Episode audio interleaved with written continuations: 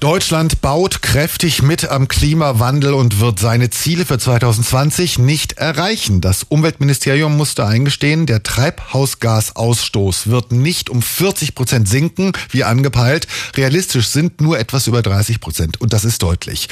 Gründe dafür gibt's verschiedene. Eine boomende Wirtschaft zum Beispiel verbraucht zusätzlich Energie, die gerne aus Kohle stammt und auch exportiert wird. Gleichzeitig verführen niedrige Kraftstoffpreise zu unbefangenem Verbrauch fossiler Ressourcen. Eins ist klar. Der Donnerstagskommentar mit Markus Feldenkirchen. Schönen guten Morgen, Herr Feldenkirchen, politischer Autor beim Spiegel.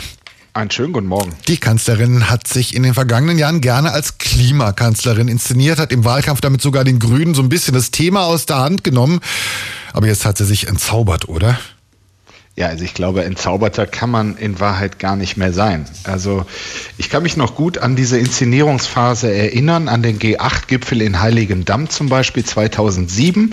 Ich war damals als Reporter vor Ort und Angela Merkel hatte damals, das muss man sagen, die mahnendsten Worte zum Klimawandel im Gepäck und auch die ambitioniertesten Ziele. Es gab Applaus, das Thema Klimaschutz war damals zumindest sehr populär in Deutschland und es half auch Mehrheiten und die Macht zu sichern.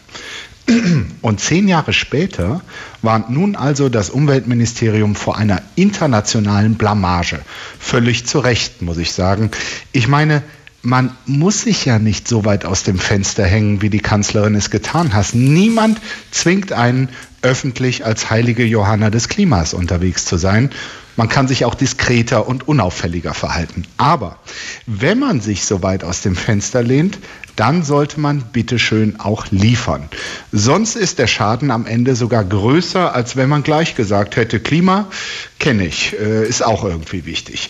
Nichts ist schlimmer als Vorbilder oder Vorreiter, die sich vergaloppieren oder als Blender enttarnt werden. Wer etwa Keuschheit predigt und später öffentlich beim Fremdgehen erwischt wird, hat der Sache der Keuschheit jetzt eher keinen allzu großen Dienst erwiesen. Und wer sich als Klimakanzlerin feiern lässt, die selbstgesetzten Ziele aber weit verfehlt, hat dem Klimaschutz einen ähnlichen Dienst erwiesen. Ein ganz neues Phänomen ist das Scheitern großer Ankündigungen bei Merkel allerdings nicht. Von ihr stammt auch etwa das Ziel, dass bis zum Jahr 2020 mehr als eine Million Elektrofahrzeuge auf deutschen Autos kurven sollen. War aber nur so dahingesagt, wird weit verfehlt. Ein paar Zehntausend Elektroautos sind es derzeit. Die Parallele zum Scheitern der Klimaziele sind offenkundig. Günstiger Strom dank Kohlekraftwerke und günstiger Antrieb dank Diesel waren am Ende doch wichtiger als die einst verkündeten Ziele. Die Klimakanzlerin war eben auch nur so eine Phase in der Karriere von Angela Merkel, genauso wie die Reformkanzlerin oder die Flüchtlingskanzlerin. Hat alles eine begrenzte Haltbarkeit, entspringt keiner tieferen Überzeugung, ist nicht nachhaltig, geht wieder vorbei.